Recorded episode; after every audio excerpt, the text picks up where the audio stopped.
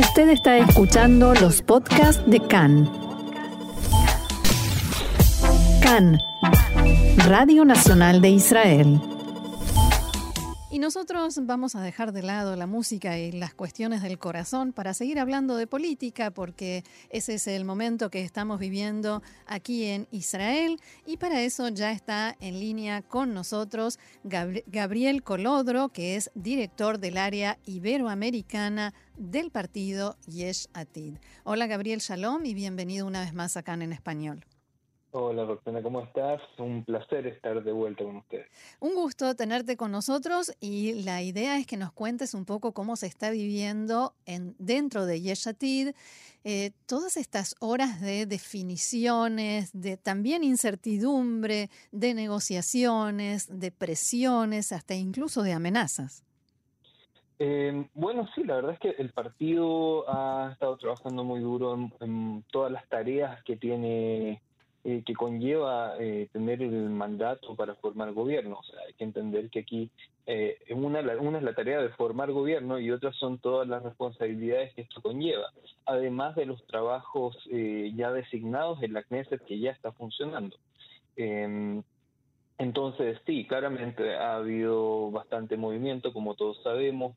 Eh, el día de ayer eh, Bennett anunció que se unía a esta tarea de formación de un gobierno de cambio, un gobierno de sanación, también como lo definió, y un gobierno de unidad. Eh, donde habría presencia de partidos de derecha, como, como le gustaría él formar un gobierno, eh, también de partidos de centro, eh, en una mayoría y eh, partidos de izquierda que también aceptaron la formación de gobierno en esta modalidad de rotación, partiendo con eh, un primer ministro eh, de una clara tendencia derechista, eh, lo que significa lo que hablamos hace algunas semanas de, de esta, este mensaje de, de, todos tienen que ceder algo para, mm. para avanzar juntos. Eh, claramente no ha estado exento de diversos tipos de ataques de parte de, de, de los de, digamos del, del, actual primer ministro Netanyahu y, y, los y sus partidarios claramente. Lo escuchamos también ayer a Netanyahu después de Bennett eh, ser muy claro en, en la forma eh, de referirse a sus compañeros digamos de, de a la Knesset a Knesset eh, que no concuerdan con su ideal con su ideal político eh, que nos recuerdan eh, momentos muy duros de la historia de este país uh -huh. así que ¿Qué te puedo contar? Hay, hay bastantes Ahora, cosas que han pasado. En, en, en estos momentos, cuando todo puede suceder porque todo puede salir muy bien, pero también hasta el momento en que se leen dos veces los nombres de los eh, de los legisladores, y cada uno dice en voz alta su voto eh, para confirmar que, que nace el gobierno, incluso hasta en ese mismo momento todo puede cambiar y eso ya pasó en la historia de Israel. ¿Cómo se vive esto? O sea, mm, ¿se dice algo así como mejor no nos hagamos ilusiones o hay optimismo? No, la verdad es que hay un optimismo generalizado. Obviamente, eh, por salud mental, todos tratamos un poco de no asumir ni celebrar antes de tiempo como en, como en cualquier cosa en la vida, ¿cierto? Sobre todo cuando hablamos de política israelí hay que ser muy cauto en, la, en lo que se afirma como, como hecho. Eh, en este sentido, eh, creo que Yair Lapid ha sido muy claro en el último discurso que dio, creo que el día 24, la semana pasada. Eh, decía que él sabía que había complicaciones, sabía que la tarea es difícil, que las posibilidades no siempre son las que a uno le gustaría, pero vamos a dar vuelta a cada piedra que encontremos en el camino hasta lograr nuestro objetivo de formar un gobierno de unidad. Eh, y así ha sido, la verdad, y así ha, evolucionado hasta el día de hoy, donde por primera vez tenemos eh, ya una, una sensación de seguridad, ¿cierto? Luego que, que Naftali Bennett asumiera públicamente eh, su postura eh, frente, frente a la formación de este gobierno. ¿Y cómo se vivió todo este tiempo en el que Naftali Bennett hablaba sin decir concretamente qué pensaba hacer?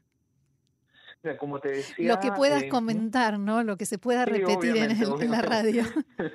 no, obviamente, eh, en, entre todos los miembros del partido hay una esperanza generalizada. O sea, nadie quiso atreverse a decir, no, esto no va a resultar o sí, estamos seguros.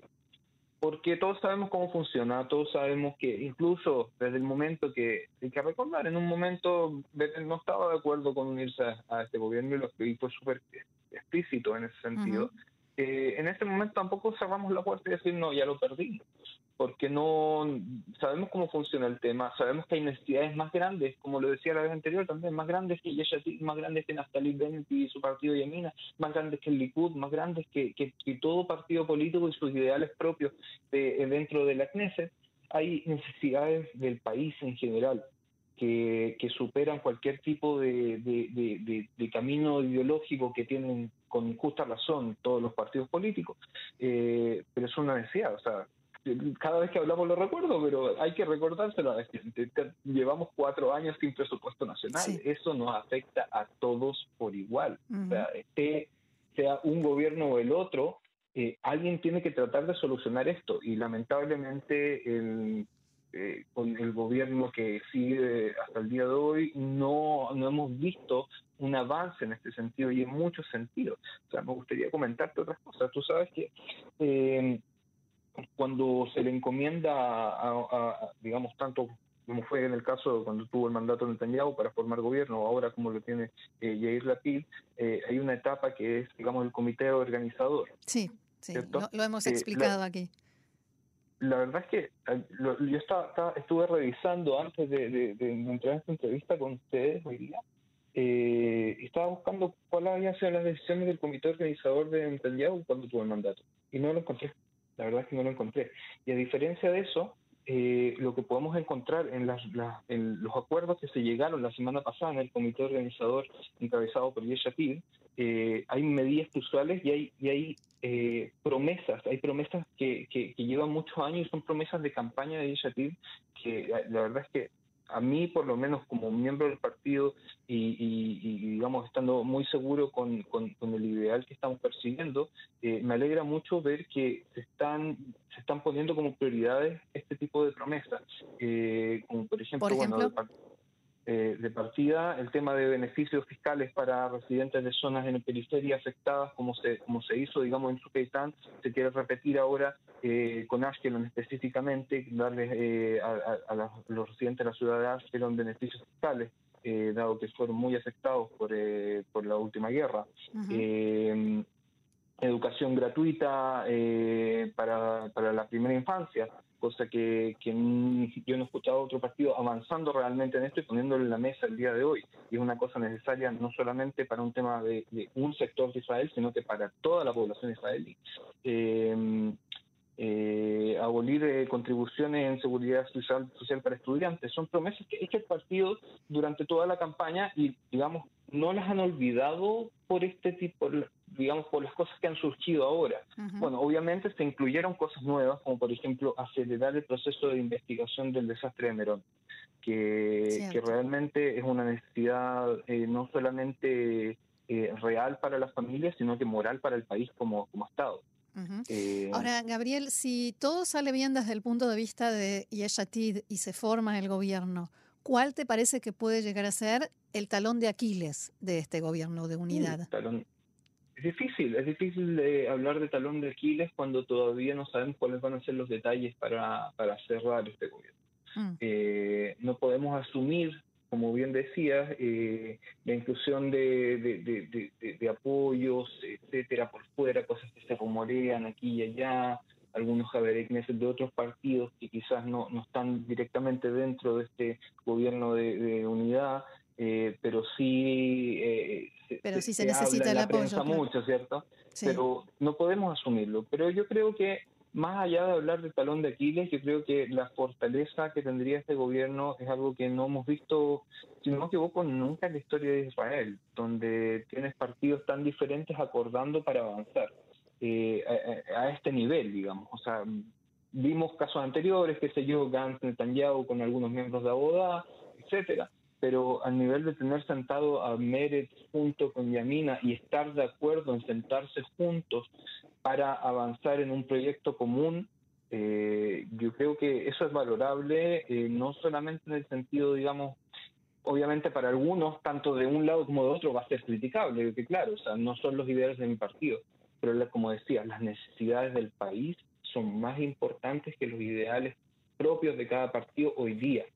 Y yo creo que llevar, llevar estas necesidades a desaparecer va a tomar bastante tiempo, más de lo que podríamos quizás, más de lo que nos gustaría y más de quizás del tiempo que tenga uno de los primeros ministros en rotación para completar su tarea.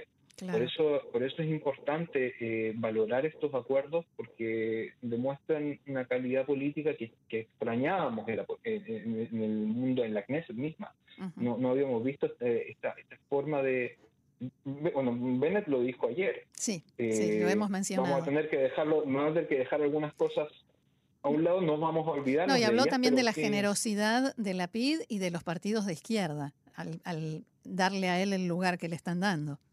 Y, viceversa, porque claro, hay un compromiso también de, de, Bennett con sus votantes y hay un compromiso de Meret con sus votantes y hay un compromiso de Abudá con sus votantes y de Ishatil con sus votantes y todos están dispuestos a poner eso un poco, digamos, en juicio, pero por un bien común. O sea, hoy día necesitamos un gobierno, si no vamos a ir a quintas elecciones que quizás nos lleven al mismo punto y va a ser, digamos, un desastre a nivel económico y moral eh, político de este país. O sea, estamos en una situación demasiado compleja, tanto interna como externamente. Además que hay un tema que no que no se ha mencionado, no sé cuánto tiempo tenemos, pero me gustaría mencionarlo. Eh, eh, la semana pasada estuvo de visita Anthony Blinken en Israel. Sí. Y también se reunió con Yair Lapid. Luego de que se reunió con Yair Lapid, obviamente fue público también, Yair Lapid se reunió con Naftali Bennett. Sí. Y al día siguiente Natalie Bennett tomó la decisión y, reservó, digamos, el salón para hacer el anuncio que hizo ayer. Interesante. Entonces, hay, hay muchas cosas que, que yo creo que se perdieron con el partidismo absolutista del primer ministro actual, Netanyahu, eh, frente, a, frente a Trump en su momento. Obviamente Trump fue muy bueno para Israel en muchos sentidos, pero en otros sentidos nos alejó mucho de este mediador incondicional que ha sido Estados Unidos para la historia de Israel. O sea, hay que tener en cuenta que sin Estados Unidos no hubiésemos tenido Oslo, como lo conocemos ahora, y con esto todas las condiciones de seguridad que han generado para nosotros a través de Oslo y también para los palestinos. Entonces, eh, hay temas muy clave que, que yo creo que tanto eh, Yair Lapid como para Estados Unidos eh, es importante considerar. Estados Unidos sabe que eh, Yair Lapid tiene el mandato, estando Anthony Blinken acá, y era necesario conversar con él. Y hay muchas cosas, yo creo, en ese sentido, sobre todo en temas de seguridad, en temas de Irán es un tema muy importante. Eh, y yo creo que este gobierno de unidad eh, está a la altura de hacer frente a los desafíos que, que se nos vienen en ese sentido.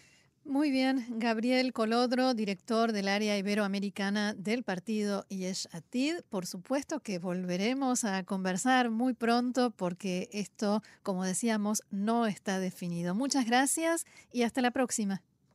Muchas gracias a ti, Roxana. Un placer. Shalom.